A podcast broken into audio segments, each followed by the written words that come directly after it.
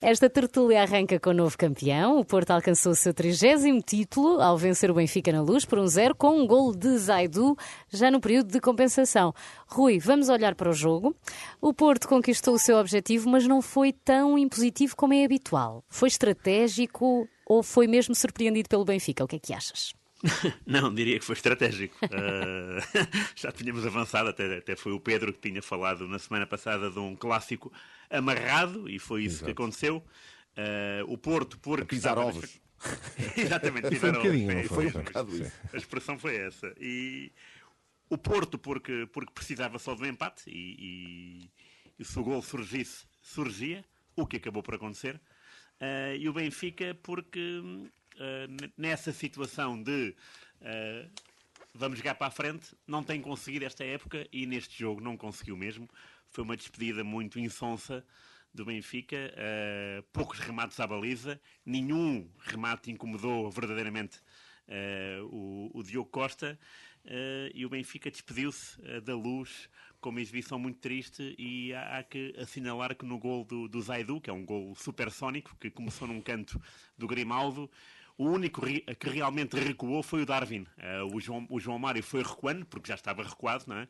Mas aquele que mais se, se esforçou, e até há uma imagem bastante interessante, que é, enquanto o Zaidu e todos os jogadores do Porto comemoram, o Darwin está uh, agarrado aos placares de, de publicidade com, com, a camisola da meia haste, completamente, imagino eu, rebentado e também frustrado, porque ele bem que tentou chegar à bola, mas era impossível, de facto, foi um contra-ataque venenoso e muito rápido, mas isto diz bem um, da falta de querer do Benfica em, em querer uh, fazer alguma coisa. Uh, isso é, é, é, incrível como é, que, como é que este gol também é o retrato fiel, uh, não diria de toda uma época, porque o Benfica começou muito bem e até a sétima jornada só tinha vitórias, mas é o retrato de uma época da partir da derrota em casa com o Portimonense, que aí sim de, desequilibrou um bocadinho aquela, daquela equipa, não, não sei o que é que se passou, porque é, porque é que uma derrota em casa Uh, provocou tantos estragos, mas a verdade é que o Benfica, a partir daí, começou a tornar-se irreconhecível até este jogo com o Porto,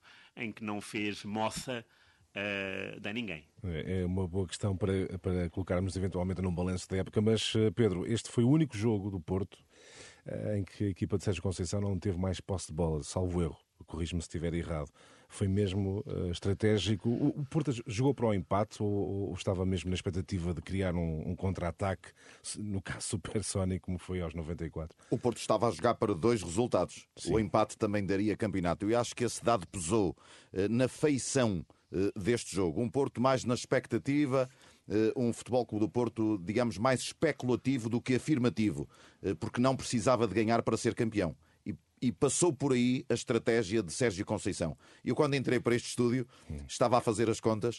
Uh, uh, há quantos dias é que eu anunciei sem reservas que o Porto iria ser o novo campeão nacional? Anunciei no dia 14 de fevereiro, três dias depois de um Porto Sporting, um é clássico no Estádio do Dragão, há 84 dias. Pronto. Portanto, para os ouvintes da tertúlia. Eu acho que a Liga também deve. para olha, olha, para ele a gabar-se. Olha para ele a gabar-se. É, o campeão, o campeão já, já sabia qual era há 84 dias atrás. Ó oh Pedro, então e para o ano, quem vai ser o campeão? Falaremos mais à frente, mas, mas com toda a certeza que, que, vamos. Vai ser um clube português à partida, não é? Se, se o campeonato se clarificar, como se clar... e é aí que eu queria chegar, se sim, se sim. Clarificar como se clarificou este ano, e eu acho que aquele jogo era mesmo o jogo do título.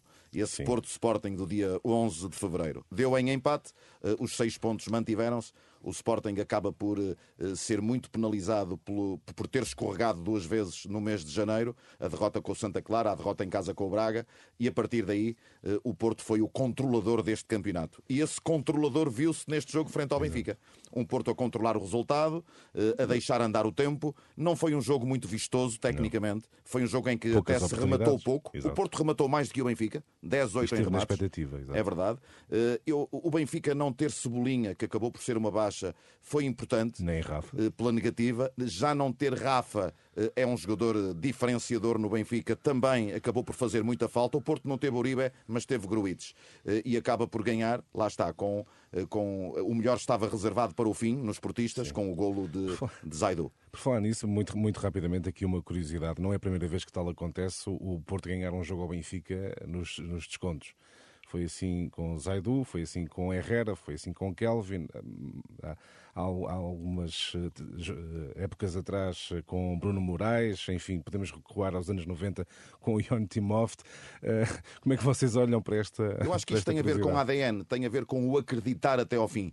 Eh, o Porto tem este, tem este perfil identitário de até ao fim, até ao último instante acreditar que é possível lá chegar, chegar ao triunfo, chegar à vitória, eh, e quando se trata frente a um rival, acredito que o estímulo seja ainda maior. Hum. Mas mais importante do que essa coincidência, que acho que tem a ver eh, com, com o perfil deste Futebol Clube do Porto e, e, e um Porto construído por Pinto da Costa, eu acho que é mais importante nesta altura assinalar que este campeão é muito merecido. Justos são sempre os campeões, para mim são sempre justos, mas uns são mais merecidos do que outros. E este é um campeão absolutamente merecido, porque estamos a falar da equipa com mais vitórias, menos derrotas, mais golos marcados, menos golos sofridos, eh, perante todo este quadro, com 6 pontos de avanço sobre o Sporting e 17 sobre o Benfica. Estamos perante um campeão absolutamente merecido. Por tudo isso, eu, eu, eu acho sim, que não é tanto ADN, eu acho que é típico português, não é? O português sempre tudo para a última, não é? E o Porto faz o mesmo, deixa lá para os descontos. Há uns que é? enrolam as bandeiras um pouco antes do, do apito final. Eu não sei se o Rui quer falar alguma coisa sobre esta coincidência de haver vários jogos uh, nos últimos anos em que o Porto ganha uh, nos descontos uh, ao Benfica. Não, é, é, uma coincidência que, no, que nasce, né? sempre, sempre, sempre que há um golo nestes jogos, é, é, é natural lembrarmos desses, desses golos. Uh, a, mim, a maior coincidência, a maior, uh, não diria coincidência, mas o, o facto mais interessante para mim uh, deste, deste título, que é o número 30 do Porto, portanto o, o Porto entra no, no, no, clube dos 30, o Benfica quando entrou no clube dos 30 foi em 94, foi o, o, é o dos 6-3 ao Sporting. Uh, e o Benfica tem 37 só, ou seja, o Benfica nos últimos 28 anos ganhou 7 títulos é muito pouco para quem tinha 30 em 94. Explica. Ah, e o, o Sporting tinha 16 em 94 e o Porto tinha 13. Uh, e, dá, e, é um, lá está, é mais uma vez é, um, é uma pintura interessante de, do que foram os últimos quase 30 anos uhum. do futebol português, que uh, mais gol ou menos gol marcado nos descontos, a verdade é que o Benfica perdeu bastante, bastante. Uh, seu, do seu predomínio nacional. Desses sete títulos, são três do Jesus, dois do Rui Vitória, um do Lage e um do Trapatoni. É manifestamente pouco para quem é de facto rei, eh, porque ainda é rei, Sim. tem 37, o Porto tem 30, e, explica muito uh, do que se passou nos últimos anos. Uh, é claro que é um golo, uh, diria, fortuito, porque começou num canto para o Benfica, é claro que depois é bem fabricado pelo Pep, pelo PP e pelo Zaidu, uh, mas uh, não passará disso mesmo, uma coincidência. Claro. E, e, as coincidências às vezes é uma, é duas, é três, elas existem, elas estão aí. Já agora é tipo entrar aqui na área, na área do Daniel, com um pouco mais de humor, se o Porto for campeão para o ano, será um verdadeiro 31 para os seus rivais. É Opa, Veremos. Sim, e, sim. temos a que ver se é, se é com Sérgio Conceição, uh, que perante pois. os números que o Pedro Azevedo estava a sublinhar. Para ti, Rui, este é um momento para Sérgio Conceição avançar para, para, para outros voos, digamos assim, para dar um salto na carreira uh, ou deverá pratificar? Não, uh, o salto da carreira é sempre bem visto e, e, e, obviamente que é merecido, até porque o Porto, uh, três vezes campeão nos últimos cinco anos, não é o Porto de outros tempos, não é o Porto de Vilas Boas, não é o Porto do Mourinho. Quando digo isto é, não tem jogadores que à partida possam ser campeões não é uma equipa que seja campeã da partida, não é, um, não é uma equipa com Hulk, com Falcão, portanto Sim. é uma equipa que foi construída e o curioso é que o Sérgio Conceição, nesses três títulos, não repete um único jogador. Quando digo um único jogador é no 11 ideal, não há um único repetente. O Otávio, é verdade, está nos, está nos três títulos, o Marcano também está, o Corona também está e o Sérgio Oliveira também está. Mas Uh, por, o 11 porque... tipo é diferente, não é? O, o 11 tipo é diferente. Uhum. E não há um único repetente. Isto é dedo de, de, de treinador. Agora, dizes-me assim: o Sérgio Conceição vai sair. E eu pergunto: para onde? Para onde é que vai? Quem é que, quem é que realmente o quer? Quem é que realmente uh, se interessa por ele? E quem é que bate a cláusula de rescisão? Porque também tem muito, tem muito esse interesse. Uma coisa são os jogadores, que é mais fácil. Outra coisa é o treinador. Eu diria que sim que é de facto o um momento para ele sair. Mas a minha questão é onde? De onde é que há um lugar vago para que o Sérgio Conceição possa se exprimir melhor? Porque ele não vai voltar para o Nantes, não é? Nem claro, para o PAOC, claro, onde, já, onde, já, onde já esteve. Tem que ir para um clube melhor. E o que é que é melhor neste momento? E o que é que, e o que, é que esse melhor tem para dar a Sérgio Conceição? Se é que quer dar. Portanto, a minha, a minha pergunta uh, tem um duplo sentido. Claro que é o momento para ele sair, mas quem é que o quer? Quem é que sente essa necessidade? Pedro, será que tens alguma resposta? Eu acho que Sérgio Conceição vai continuar no Futebol Clube do Porto e, portanto, esta, esta questão que, com muita pertinência, é colocada pelo Rui Miguel Tovar, deixa de uh, existir. Eu acho que ele vai continuar. Uh, Pinto da Costa tem dito que é um não assunto falar-se na saída de Sérgio Conceição. No plano contratual é verdade, mas uh, Luís Dias, em janeiro, também era um não assunto, pois, porque também tinha contrato com o Futebol Clube do Porto e saiu. E era só o melhor jogador do plantel do Futebol Clube do Porto e saiu para o Liverpool. Portanto, se aparecer um clube que bata a cláusula e se a vontade eh, do treinador for essa, eh, Sérgio Conceição sairá. Mas aqui é que está eh, a questão. Eu não acredito que a vontade de Sérgio Conceição neste momento seja de sair do Futebol Clube do Porto. Está, digamos, na crista da onda, tem mais dois anos de contrato, tem recordes para bater e ele é portista.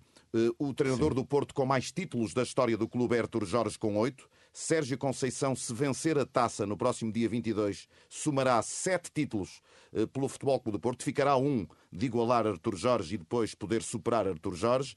Eh, isso passará também, penso, eh, por aquilo que são os planos de Sérgio Conceição para o futuro, ser o treinador mais titulado de sempre do seu próprio clube. Ele tem 47 anos, começou apenas há 10 a sua carreira como treinador no Olhanense e eu acho que ainda tem tempo para sair do Porto. Muito bem. Ainda na sequência do, do jogo no Estádio da Luz, eh, foi relançado, não é? pela, pela população em geral, eh, o debate sobre, sobre o VAR. Tudo porque o golo apontado por Darwin, que, by the way, eh, foi um belíssimo foi gol. Foi um grande gol. Deu-se deu foi o caso de ter sido invalidado por estar fora de jogo, de dois, um fora de jogo de 2 centímetros. Isto deve ser revisto ou não, Rui? O quê? não, não, o gol, não, não, o gol em, si, não é assim, mas se calhar a maneira como, a maneira como, como os fora de jogo são, são assinalados. Isso, isso, foi, isso foi logo levantado uh, pelos ingleses, até acho que foi um, um, jornal, o Daily Mail, se não estou em, em erro, o Daily Mail uh, fez um trabalho interessante sobre o tempo, o tempo que há entre, entre o último toque na bola e a desmarcação Uh, se isso é pertinente ou não. Claro que é, não é? Uhum. Uh, agora, 2 centímetros. Eu não faço ideia o que é que, o que, é que são 2 centímetros no fora de jogo. Um, tenho, tenho, tenho amigos uh, meus ou, que falam de que devia haver uma lei pelo menos 5 centímetros. Pá, mas isso não faz sentido, né? porque depois, se fossem 6, as pessoas também pois, eram os tais, juntavam com a barriga. 6 a 7, claro. Exatamente. Vai dar ao mesmo. Portanto, está, está. Agora, uh, quando é que se para a imagem? Uh, porque, porque, como é que sabe que o outro jogador está mesmo fora de jogo ou não naquele momento? É tudo, é tudo uma, um, são tudo questões uh, que nunca, nunca vão ser respondidas. Portanto, tu dizes, é bom, é bom rever este assunto. É bom rever, mas como? Uhum. É, é mas corrijam-me corrijam se não estou, se estou enganada, sim, sim, mas sim. Uh, o VAR não vai ter uma, uma forma diferente de fazer as coisas no Mundial, não é uma linha automática que o próprio computador já tem e não posta pois, por mão humana, não, não sei. sei. Não sabia, não, não sei, uh, mas de facto, mas seria algo mas de facto é uma, uma já definido, não é? Seria a tecnologia com a culpa. Mas vai continuar a haver 2 centímetros, 1 um centímetro. Vai, vai, vai, vai. Agora, se aplicarem a ideia que eu lancei aqui na tertúlia há uns meses atrás, está resolvido o problema. Qual é, Pedro? Eu lancei a ideia para o Internacional VAR. E não é eu concordo. E, não é acabar com, a lei do fora de jogo. E não é acabar com o fora de jogo. Eu concordo com o fora de jogo de um centímetro, de dois centímetros, até de meio centímetro que seja, se essa for a distância, se houver uma diferença, se houver uma distância entre o limite do corpo do defesa com o limite do corpo do avançado. Não pode haver um único centímetro que seja de cruzamento hum. entre o corpo de dois jogadores. Havendo o cruzamento de, do corpo dos jogadores, haverá fora de jogo, eh, eh, ou melhor, neste caso não haverá. Não Só haverá, haverá se estiverem certo. completamente separados sim, sim, sim. o corpo de um com o corpo de outro, nem que seja um centímetro. Agora, se nós mantivermos esta atual lei em que os corpos estão cruzados, Uhum. mas havendo uma parte do tronco mais adiantada do que uma parte do corpo, isto vamos aqui entrar numa. Pois eu acho que a definição da parte não, é do corpo é, é, que é, complicada. É, é, é, muito complicado porque estamos a falar dos centímetros na, no, no, no, no, no espaço real, não é? No espaço real que num ecrã são milímetros, não Mas é? Mas com as linhas claro. virtuais consegue, consegue definir-se aqui a fronteira entre uhum. o limite de um corpo e o limite do outro. Uh, até para. Eu acho que esta, esta ideia uh, acaba por contemplar também aquele que é o princípio uh, do fora de jogo, ou seja, beneficiar quem ataca. Exatamente. Este, esta uhum. atual lei, é em que há um Sim, cruzamento é de um corpo com outro, mas por, por uma parte do corpo é? estar um bocadinho mais adiantada já fora de jogo. Beneficia quem está a defender. Absolutamente, claro. beneficia quem está a defender. E assim, e assim também potenciava o espetáculo, é? go- jogos com mais golos e por aí fora. Sim. Concordarem, enviamos Ah, esta sugestão para o Vamos embora. Concordamos. Bora. Eu assino, Pedro, eu assino. Pedro, imprime, manda cá para baixo, a gente assina. E depois digitaliza e manda para cima outra vez. Está combinado. Pronto, então já temos a opinião de, de ambos. Uh, já agora, ainda para terminar, os últimos dias ficam marcados pela recente entrevista de Jorge Jesus no Brasil, manifestando o desejo de regressar ao Flamengo. Afirmou até que Vítor Pereira é, é atualmente o melhor treinador português no Brasil. Não referenciou Abel Ferreira, que tem duas Libertadores. Não está a ser des- deselegante Jorge Jesus, Rui? Eh, bom, sim, eh, na parte que diz o Abel Ferreira, embora seja a opinião dele, eu compreendo que Vitor Pereira seja o seu grande carrasco, porque foi Vitor Pereira que de facto riu- lhe roubou aquele campeonato. Eh, não foi bem ele, foi o Calvin, mas foi o Vitor Pereira que de facto fartou-se de correr Foram, eh, até foram na cara dois. dele. Quer dizer, Foram dois, não é? Dois, exatamente. Sim, dois, mas o Abel dois. Ferreira rouba-lhe o protagonismo, não é? No É Brasil. verdade. Não, para mim, é, pronto, isto é da opinião dele, eh, nada, nada a dizer. Agora, claro que eh, Abel Ferreira é o grande destaque eh, do futebol brasileiro e até eh, do futebol português em matéria de, de treinadores. Um homem que chega ao Palmeiras, que não era tido nem achado, de repente ganha duas Libertadores seguidas, ganha a Taça do Brasil e depois ganha Uh, mais, mais, do- mais dois títulos, incluindo o último, foi, foi o Paulista. Quer dizer, não se pode negar que o Abel Ferreira, nos últimos dois anos, é a grande, é a grande sensação. Muito embora a imprensa passe ao lado disto, né? Se fosse o Jesus, obviamente que uh, estava lá no ar com, com imensos títulos e como é o Abel Ferreira, não é assim. Uh, agora, uh, que teve mal na forma como, como abordou o assunto, no timing em que abordou o assunto, isso, claro que teve. Vítor Pereira é uma opinião dele, deve ser também um pouco daqueles anos uh, 2012, 2013, né? devem estar também lá, lá bem, uh, lá bem Marcados. encaixados na, no Na memória. Não, não, não terá sido fácil, Pedro. Eh, Eu acho, acho que há aqui uma violação de norma de cortesia e há aqui também uma eh, violação eh, do ponto de vista ético do, do treinador. Mas atenção que eu vou colocar aqui um ponto prévio. Será que foi uma entrevista? Não sei se terá sido tal, uma não é? entrevista. De qualquer modo, o Jorge Jesus, aqui é que Jorge Jesus falhou. Deveria ter negado ter dado qualquer entrevista. Pelos vistos, não deu. Pelos vistos, foi uma conversa privada que depois foi publicada. Mas se foi assim, Jorge Jesus devia ter dito que não deu entrevista nenhuma. Pois. Como ainda não desmentiu eh, eh, esta suposta entrevista, temos de acreditar que é? houve entrevista. Exato. Eh, Acreditando que houve entrevista. Foi deselegante, claro que foi. Também já não surpreende, não é? oferecer-se, pois isso já oferecer-se 500. para treinar o Flamengo, onde está um treinador, independentemente de ser português, que é Paulo Sousa, mas está lá um treinador e oferece para treinar, dando um prazo de 15 dias para o dias. contratar. Impõe um prazo. Tem um exatamente, ultimato e acho um que isto- orçamento. Isto é tão deselegante, de facto, eh, eh, violou aqui uma norma, uma norma de cortesia, uma norma social que, que, que acho que está, que deveria estar implícita eh, a toda a gente. E a outra parte, a parte de dizer que o Vítor Pereira é o melhor treinador português que está a treinar no Brasil, é a opinião do, do Jorge Jesus. Vale vale. Haverá aqui certamente ainda resquícios de, de, enfim, de Traumas algum passados. ciúme, algum ciúme do, do Jorge Jesus, porque Abel Ferreira chegou ao Brasil e conseguiu eh, títulos muito importantes, Pois. fazendo esquecer, de certa E forma. depois de ele ter dito que nem daqui a 100 anos um treinador português ganhará a Pois, Libertadores. E passado dois, não foi um passado um, dois. um ano já lá estava. Já Bem, tinha ganho duas. vamos lá ao insólito da semana, Vamos Daniel. Ah, é verdade. Todos nós conhecemos Kylian Mbappé, o prodigioso avançado francês que atua no PSG. No final de abril, Mbappé conseguiu mais um feito, desta vez insólito, e que eu me recorde, uh, corrijam-me se estou enganado, nenhum outro futebolista no ativo o conseguiu fazer.